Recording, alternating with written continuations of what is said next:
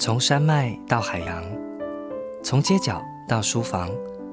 岛屿上的文学生活，有人说给你听。台文基地台把文学圈起来。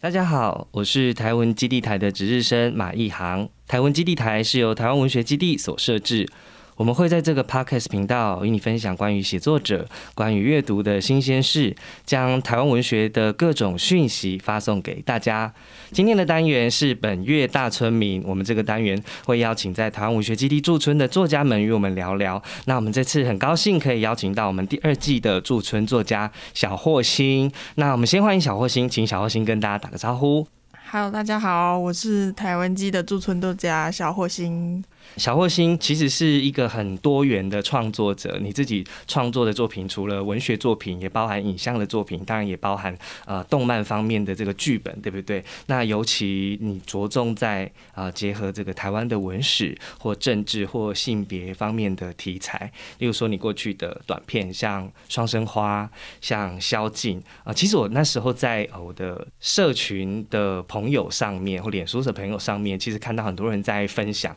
那时。实际上是的确真的有很亮眼的、令人印象很深刻的一个影像风格，而且我觉得你的创作是很跨界的，像你自己的创作的这个你说作品的宇宙观里面，这些影像跟文字它都会是彼此发展延伸的。那你这一次在台文学基地的这个驻村的计划是提出一个我与阁楼上的镜子的创作，对吧？对。那里面其实跟我们这次的驻村主题是穿越，对不对？那跟穿越比较相关的，应该是你里面有一个台湾文学青年梦回三零年代的这样的一个框架。那其实你在这次的这个跟读者交流的活动里面，呃，是说用电影来写短篇小说，那文学视觉跟历史的穿越哦。可是事实上，你也可以说我在写小说的时候，其实也是在进行制造某一种特殊的影像空间哦，或者是。像你说的，是一种文学跟影像相互反刍的这个 IP 宇宙，我觉得这讲法很有趣哦。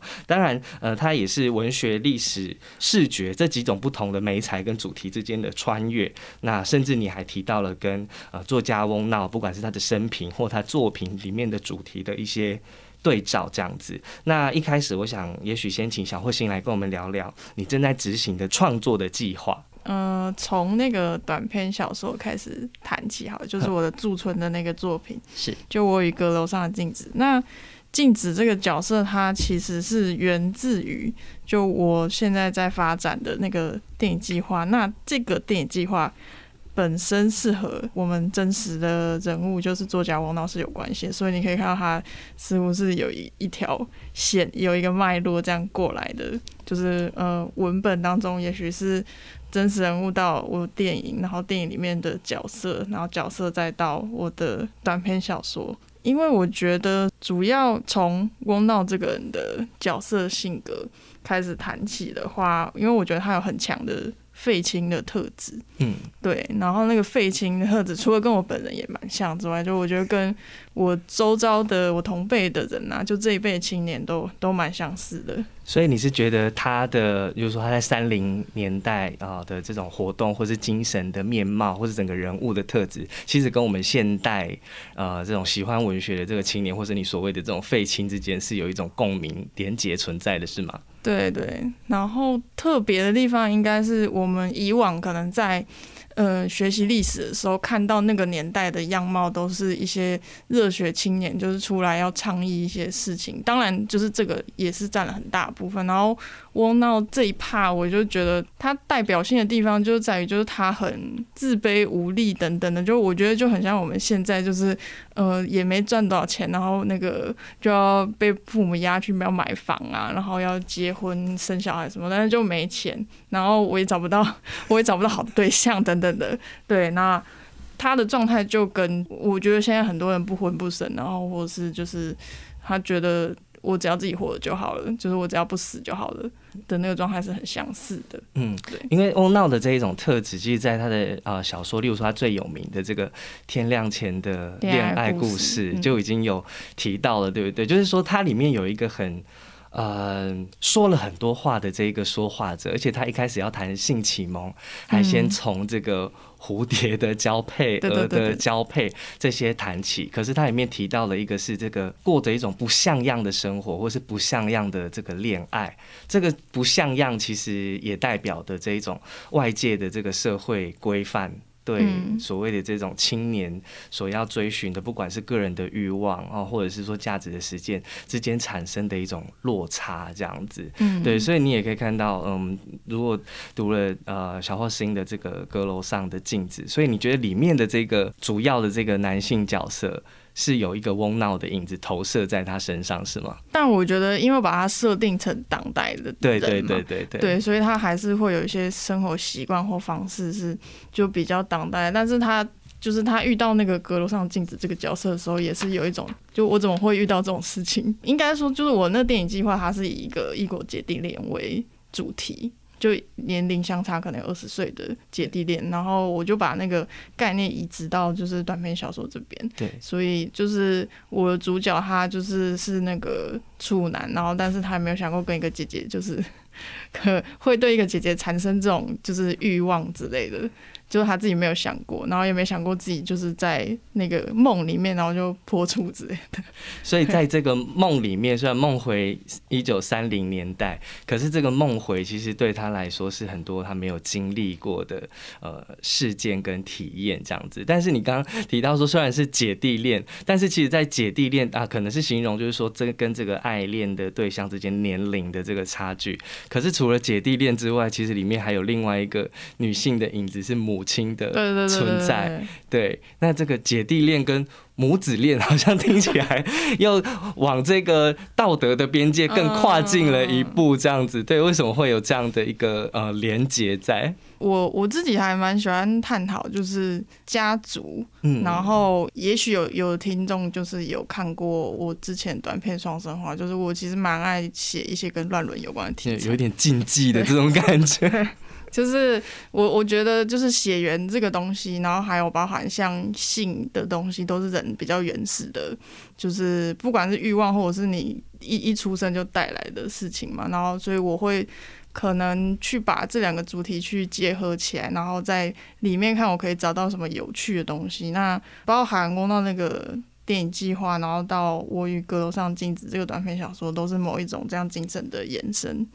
然后就持续是在探索。嗯，因为我觉得我的作品里面虽然有很大块的部分会描写到性或性爱或性启蒙等等的，但是我其实重点我不是在写说我要表现说那个性的张力怎么样给你看，可能重点还是会摆在人物的关系上面，就你今天看到到底是谁跟谁发生了这个性。这才是比较重要的。嗯嗯，我觉得其实，在这一个精神上面，也许跟翁娜我们刚刚讲到《天降前的恋爱故事》也是相通的，因为他提到里面的这个性，可是性里面它包含人跟人之间的关系，包含很多对很多事物的冲撞或无法冲撞，就像他讲的，像蝴蝶在空中绕圈，没有办法找到回到原来的那个位置这样子。那不过，如果我再好奇多延伸问一点的话，因为呃，破晓是一个电影长片的这个计划，然后跟这个短片小。小说之间比起来，就是说破晓大概会是一个怎么样的作品？这样子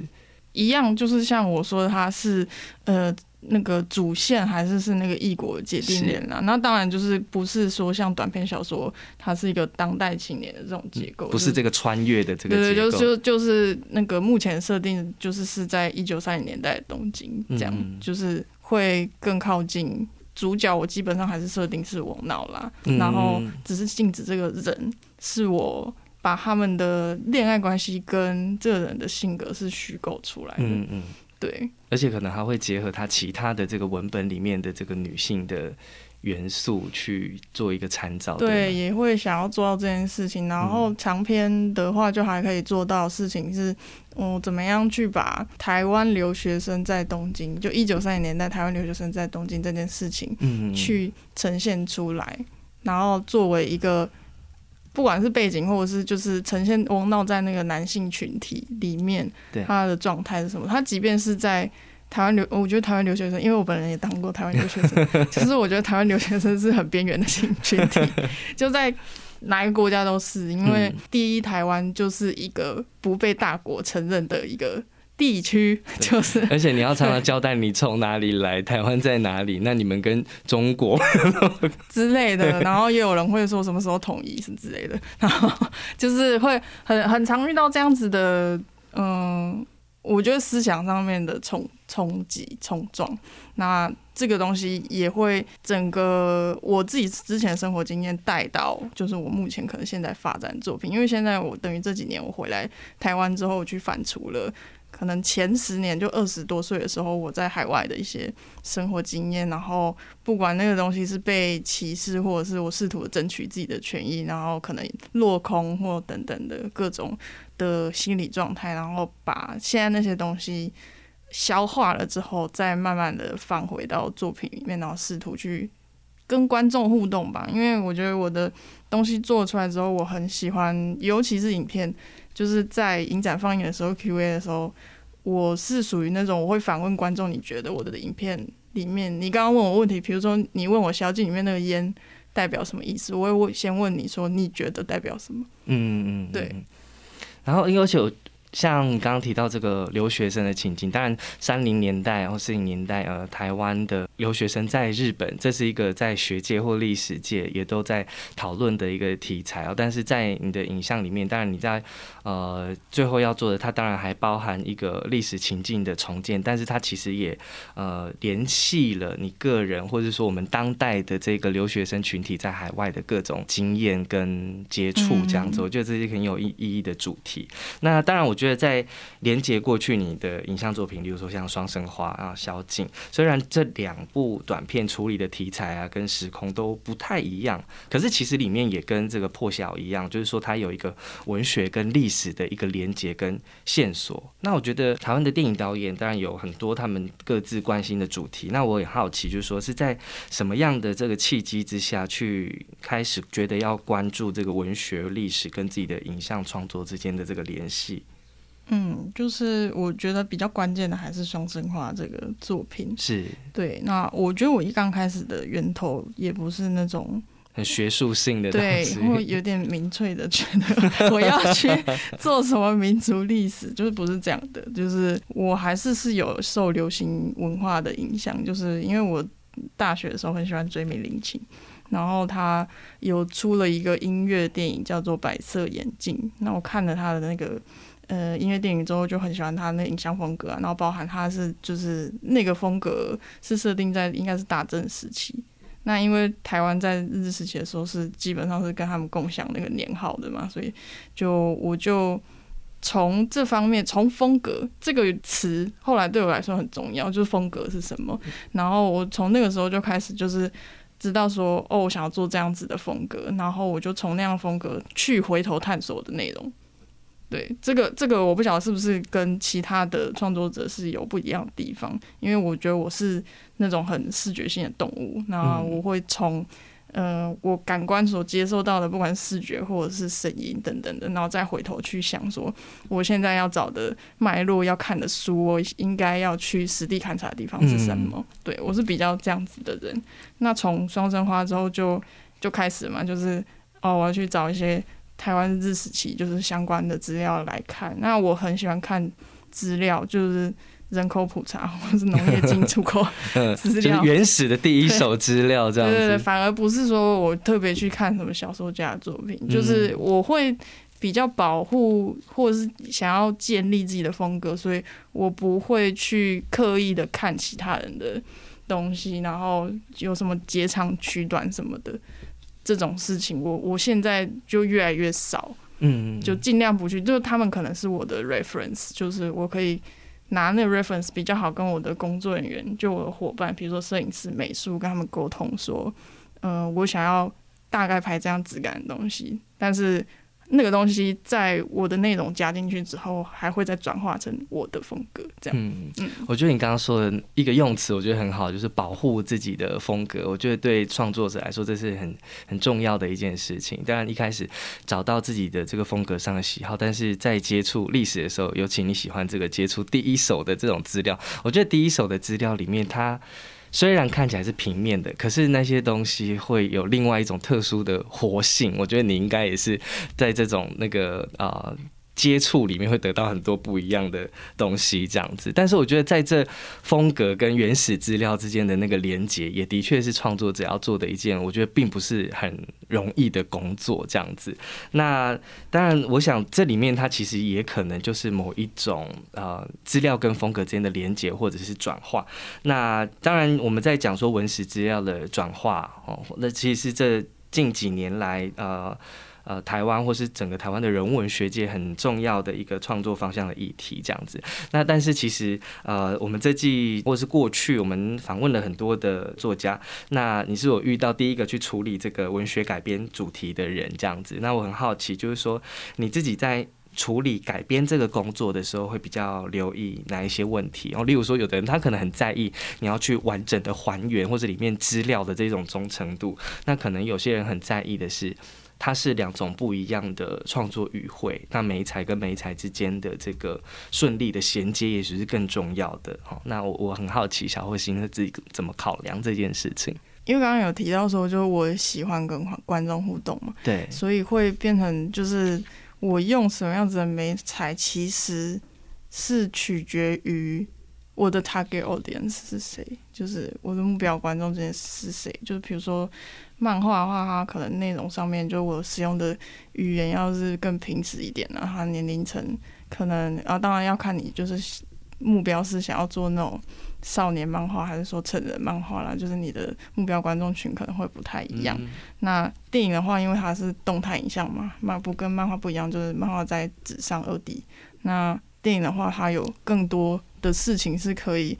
嗯，我觉得是可以被观众的感官吸收，就是视听，然后动在动的各种东西，在镜头里面动的各种东西，不管是镜头在动，或是人物在动，或里面有其他物体或流水、风这种，就是它是一种更复杂的感官，而且会有很多细节跟物件，就是它是总合性的感官会在里面出现，这样对吗？对，所以导演真的很累。导演真的很累，真的。你要跟人家说，哎，你这不要看这三十分钟的短片，然后放多少东西在里面，而且你还要在意说这里面的，例如说这些暗示，或者是或者是直接表露出来的东西，它彼此之间是不是有机的连接等等的，这已经可以另外再开一期单元来谈。我可以小小分享一点，就是可能让大家可以 catch 到，就是。导演是一个大概是一个什么样子的工作？就是我我在宵禁的时候会，就是我在 on set 的时候，导演会前面有个 monitor，然后我们会看说，呃，现在拍的这颗镜头，然后拍的怎么样，然后之后会再看回放。那很常出现一个状况就是，我会跟我的就是可能副导或谁说这个不行，这样重来一次，然后他们都完全不知道到底为什么要重来一次。我可能就会说那边有一个光点，或者是演员那个雨流下来的方式不对之类的，然后他们就会搞不清楚说到底哪里不对，然后那感觉好像如果是真的跟我很亲近或懂我到底要什么的工作人员，他也许是有办法 get 到，然后很多时候那个感觉是只有导演自己才清楚，所以导演和他的工作人员之间那信任度就很重要，不然人家他大家就会开始质疑你，就开始 keep 判，他觉得说就是到底要拍几个 take。要下班了没？对，可是对导演来说，里面有一个环节，一个一个一个一个部分觉得不对劲，它就是不对劲这样子。对，对，就是，而且我的东西是很感官，然后。又有一个东西不对，就就真的是哪怕一阵风吹来，然后那个风是不对的风，对，会再来一次。对，那你刚刚提到就是说，那个媒介之间好像还没有提到文本的文学作品。我觉得文本上面的话，就是还是会先把我的人物跟角色情感是放在前面的，就我的故事，然后他的知识到底有多忠实的呈现那个年代，就变得是他必须要。可以帮助到烘托这个人物的情感和故事的，比如说戏剧冲突等等的，他对我来说才是有用的知识。不然的话，它只是会变成我可能在田野调查或者是在看书的时候阅读到的东西，就是没错，它存在在我的身体里面，但是我并不会实际把它运用到作品里面，成为一句台词或者是我的一个道具等等的。嗯嗯嗯，这显见就是说，你呃，在各个你喜欢的这一种不同的形式媒介之之内哦，你对他们的语汇有很充分的掌握跟呃美学上的要求。可是，例如说，我也很好奇一件事情，就是因为很多的导演跟呃创作者，然后即使彼此作品跟作品之间有改编的这个行为哦，可是他通常不见得会完全发生在一个人身上。也就是说，作家做作家的事情，导演来改编作家的事情，很少在同一个导演身上，他自己又写作，然后写作的作品他把它改。变成过动了，对对对，或 或者说为什么要建立自己的这个 IP 宇宙这样子？对，是那种与其等别人来改编，不如自己先来改编的想法吗？有有一点哎，就是就觉得。可能不就不想等吧，就是不知道等到民国几年。说不要再没合了，我自己对对。不要，我不要再，我不要再等了，就是再再等，我的青春就流失了。然后就是我可能，我觉得人生想做的事情很多，人生不同阶段，就是现在不做，那我要等到什么时候？嗯，对啊，这个大家也可以理理解一下。如果说你一直觉得等不到没合的对象，我手上有千百个好故事，就先自己抓到自己的那个语汇，不要自己要改编就自己来编这样。对，不然就是要拍片的话就找我嘛。对对，以及欢迎来跟这个小霍星来媒合这样子。对，那我想在呃，即使是在台湾啦，哈，当然中外都有，就是说很多文学改编影视的这个作品这样子。那你自己有没有比较喜欢的这个案例？我觉得可以，就是算是一脉相承的谈的话，就是我可能之所以会一直做跟历史有关的题材，是就是我。以前就是或高中的时候吧，就是很喜欢看那种日本文豪的电影系列那种东西。日本很很会出那种东西，对对对，日本太宰治也都拍了两三集，对不对？就一直重复在拍哈，就他他本人是一个大 IP 这样。然后，呃，他们那一辈拍文豪的电影里面。有一个人叫做大岛渚，嗯，应该大家都有听过。然后，呃，但除了日本的作品之外，他之前还有拍，就是台湾最近有在重映的那个《俘虏》，就是是英国作家的作品嘛。那我会觉得他们那个年代，就是他就那个叫日本新浪潮的电影，然后他们那个年代拍的作品。他们都有一个独特的气质，不管是在选材跟，就是他后来转译出来成为影像的时候，嗯，我觉得那个气质可能是我现在会想要，嗯，从我的作品里面也去找到某一种可以衔接的地方。嗯，对，因为他们关，因为他们那个时候，嗯，我记得他们那时候的历史是应该是有叫赤军，嗯，对，有有安保运动等等的，对，所以。他们那一脉相承的，就是从战后，然后到他们社会经济动荡、泡沫化等等的，然后那个年轻人对社会很不满的这样子的气氛。我也希望啊，作品里面也有某一种这种对时代的反抗，但那个反抗不一定就是说我要起义或干嘛的。它有可能是就是在一个象征，或者是在一个我自己虚构出来的世界形成的东西。我觉得这样子的氛围，呃，经你这样子一说哈，我觉得好像在宵禁里面。隐隐可以感觉到这种联系跟那个追求这样子，对。那呃，我自己对我来说，我觉得对我印象很深刻的是当年的白先勇的《镊子》改编成影集的时候，那时候是好像大一大二这样子。对啊，就是大家会想说，哇，真的有人，就是你看范植伟那个选角多完美，这样子完全就是小说里面的人物这个具象化，而且是一个在社会上同步进行的，就是你知道正在改编，然后你知道出来了，然后你知道。一个礼拜就有一种同步在跟上的感觉，同时是这个文本用不一样的方式进到公共私域，甚至进到自己的家庭，就是当你。还没有完全出柜，然后爸爸跟你说，你知道电视上在上镊子的时候，你爸爸看得懂吗？爸爸看得懂，因为这样拍的蛮通俗的，这样子就曹瑞远的影像语言是蛮那个，就是雅俗共赏的这样子，但是他也会引起一些家庭里面的小小的那个微微的震荡这样子，然后还可能会改变你对这个二二八或新公园的这个空间的印象，因为那时候大家知道在拍戏，然后所以我们还偷偷的就过去想要看能不能偶遇范吃。会这样子 实在是很好笑，对。那而且镊子它因为有好几个版本的这个改编，包含以前有余康平的电影，那再后来还有舞台剧，甚至改编了两次这样子，这是一个可以学学位论文的主题。但是对我当时的我来说，是一个印象很深刻的事件这样子。那呃，到最后的一部分，好，就问一个。呃，小问题这样，就是如果你可以选一个台湾文学作品来敲碗来许愿，如果要让它影像化的话，你可能会选哪一部？嗯，我觉得可能与其以作品来区分的话，可能对作者本人会更有兴趣。嗯嗯就是我可以可能分两个部分谈呢，就是一个部分是有一些人，就是可能看过我作品之后，他会推荐给我一些其他台湾作家的，不管是小说也好，或其他的东西。就有人说过失明症的东西跟郭松芬的东西，哎，真的，好，他们好会选哦，就 就觉得哎，我好像可以去改变一下之类的。对对对，因为同时，与其同时，他们除了，比如说你你会处理的这种青年，好，那跟时代，但我觉得它里面还包含一个更更多的，你你提到刚刚那种时代氛围的。不管是罗网，或是要在当下寻找一种特殊的风格，然后作为呃对抗世界的一种状态。嗯，对对对对对对。然后我自己本人的话，是我很好奇，纯粹真的好奇而已哦。武赫的东西，真的是好奇，像给我两亿，看有没有人要来拍。对，就是就是真的很好奇，他如果被影像化会是怎样？随便一篇，随便一篇都好，你就翻翻到哪一个，就来做，或者是武赫的那个改编作品的大竞赛，好了，对对对 对，好值得开一个。对啊，就是因为不是也会常常有这种的影片形式，就是说找，例如说五个导演，然后每个人选一篇武武赫的小说来挑战，然后最后就是各形成二十分钟，然后变成一个一百分钟的长片，然后在电视上播影展的。时候这样子，我们期待一下台湾文学馆有这个计划，或是我们也可以把这个心愿传递给文策院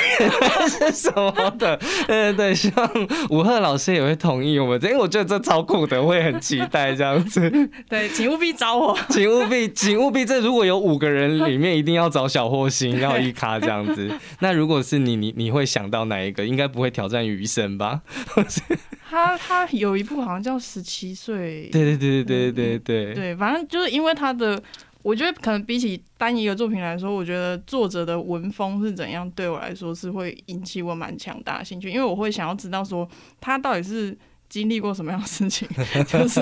写出这样子的文字，就他他他的感官有一种，尤其可能吴赫吧，就是我在读他的东西的时候，有一种。他的感官就是不在人间，对